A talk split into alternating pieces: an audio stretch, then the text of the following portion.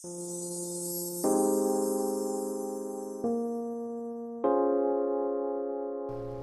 ustedes, el moderador Geraldo Berríos del programa Pensamientos Directos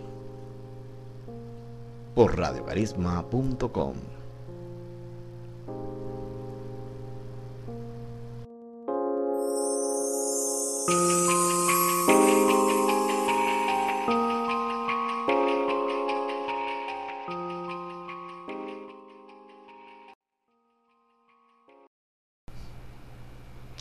En estos momentos que le hablo a ustedes, al alcance de mi vista está la imagen de la divina misericordia de Jesús. Con esa fe les digo buenos días, buenas tardes, buenas noches, lo que aplique en el momento que usted esté viendo este programa de pensamiento directo.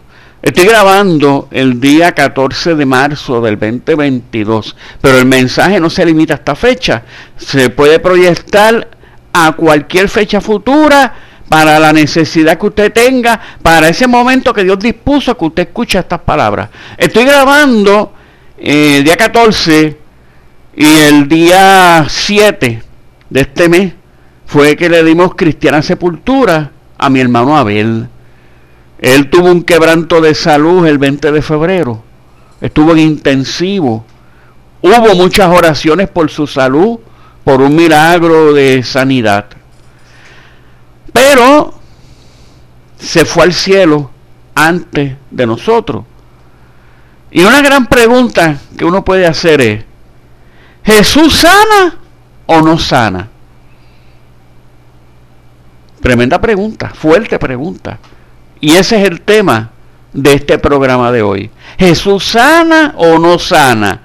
Te voy a contestar bien directamente porque esto se llama pensamientos directos. Jesús sí sana.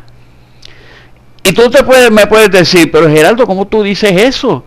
Si tú me estás diciendo que sepultaste a tu hermano, ¿cómo es que me dices que Jesús sana?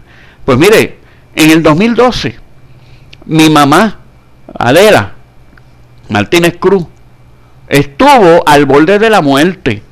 Mi mamá eh, estuvo en una situación de que yo recuerdo que compañeros de trabajo fuimos en común para donar sangre para ella.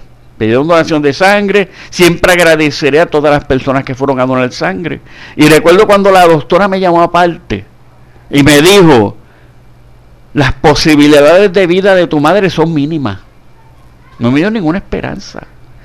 Mire, a mí el, mundo se me, no sé, se, se desboronó bajo mis pies.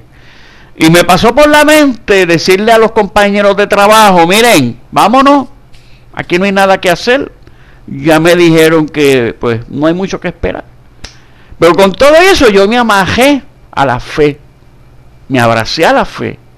Y siempre recuerdo aquel al otro día. O sea, yo ese día que me dieron tan trágica noticia, pues yo, cabizbajo, me, me quedé calladito, dejé que donaran sangre, nos fuimos a laborar, eh, tragando hondo.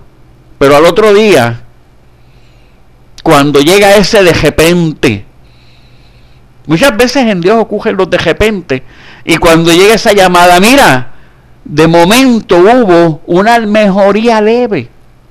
Y esa mejoría leve se convirtió en una, una mejoría milagrosa. El mismo doctor reconoció que fue un milagro. Y pues de verdad que al recordar eso, cuando mi hermano cae, pues yo le dediqué la misma fe. Le abracé en fe en la misma forma que lo hice con mi mamá. Esta vez no fue lo mismo el, el resultado. Cuando estaban los dos al borde de la muerte, en esa línea, en ese borderline, como usted quiera llamarle, mi mamá mejoró, pero él no. Y uno a veces, y yo pienso, reflexionando sobre estos temas, pues, ¿cuántas veces nosotros nos encontramos en situaciones que uno puede decir, pero ¿por qué aquel vivió y el de mi casa no? ¿O por qué aquel tiene unas bendiciones y yo no? ¿Por qué aquel sí y yo no? No sé cuántas veces ustedes han encontrado ante ese tipo de preguntas. En el caso de mi hermano, pues hubo unas situaciones bien particulares que como si fuera una tormenta perfecta se unieron para que no se diera lo que queríamos que se diera. Pero eso no quiere decir que yo estoy en una rebeldía, o eso no quiere decir que voy a caer en una negación de la fe o en olvidarme cuando sí hubo un milagro. Quién sabe si en la forma de obrar el milagro ahora es de una forma diferente a como yo lo veía. Y les digo, miren, abrace la fe. No voy a entrar en los detalles de mi hermano y de mi mamá, porque quiero mantenerme en el límite de 10 minutos y porque ese tema sería propio para un programa especial. No, y no podía darle el tiempo porque quiero abandonar en otros detalles hoy. Quiero hacer como un resumen para tratar de abarcar bastantes temas. Eso de mi mamá, quizás no sé, quizás lo haga algún día, no sé, de por qué en uno sí y en otro no. Pero miren, hay un principio que existe que es la voluntad de Dios. Y yo estoy de acuerdo. Y en el Padre nuestro rezamos, hágase tu voluntad. Pero hay veces que no podemos necesariamente explicar un resultado con el principio de la voluntad de Dios. No estoy en contra de la voluntad de Dios, atiéndeme bien. Yo creo en la voluntad de Dios. Pero hay veces que se dan unos detalles que van más allá, particulares. Por ejemplo, si usted no se alimenta en forma saludable, si usted abusa de unos alimentos, se te tapan las venas y eso te lleva al cementerio, eso no fue voluntad de Dios, eso fue consecuencia de descuidarte. Si tú no vas al doctor, si tú no vas a donde debes ir para recibir un tratamiento de salud, el que aplique a ti, si tú te mueres, no es por voluntad de Dios, es porque tú no fuiste al tratamiento médico. El ser humano, el cuerpo, aunque no somos para, para eternamente en este mundo, el cuerpo es templo del Espíritu Santo y hay que cuidarlo y hay que protegerlo. De hecho, Rey Lugo escribió un tremendo libro sobre el tema del ejercicio, sobre el tema de la vida saludable, que yo lo recomiendo, mire, plenamente busque recursos de ese nivel, porque si tú no te ejercitas, si tú no cuidas tu cuerpo, el resultado mortal no es, no es necesariamente voluntad divina, es por consecuencia de tus errores. Si tú te caes en las drogas, si caes en drogas ilegales o legales, en el alcoholismo, ¿cuáles son los efectos del alcohol en el hígado? Si tú falleces por eso, no fue voluntad divina. La voluntad divina es que tú estés sano. Pero si tú te desvías de la voluntad divina y haces lo que te dé la gana y abusas de lo que no debes abusar y lo que no debes caer en, tentaciones, porque también están las tentaciones del sexo, el sexo ilegítimo. El sexo, la actividad sexual es maravillosa, pero si caes en algo ilegítimo, en algo que no protege tu salud, van a haber unas consecuencias.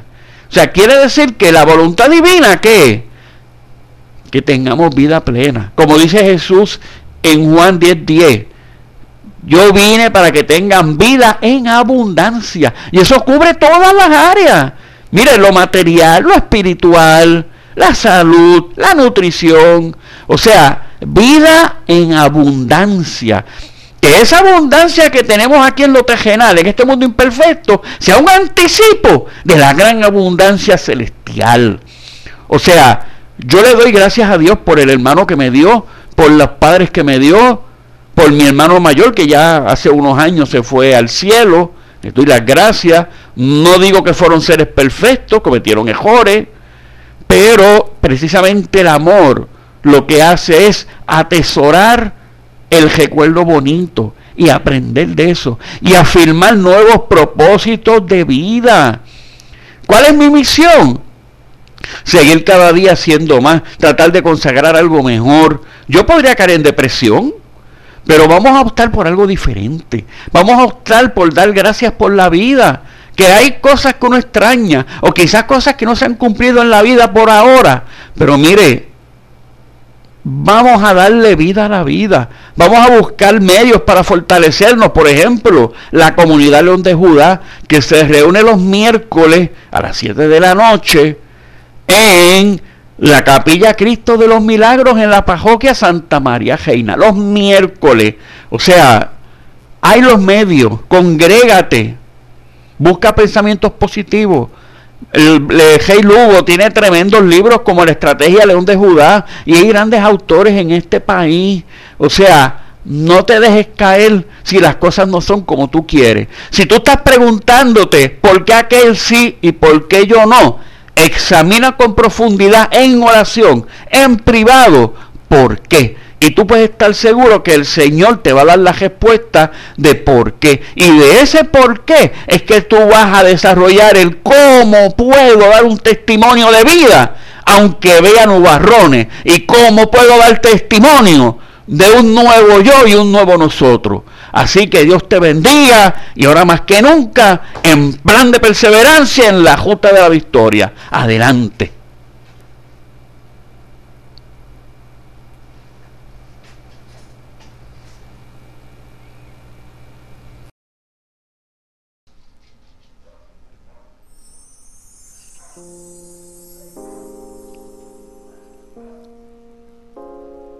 Este programa fue grabado en radiocarisma.com. Puedes llamarnos para tus promociones, ediciones a radiocarisma.com al teléfono 787-599-2706.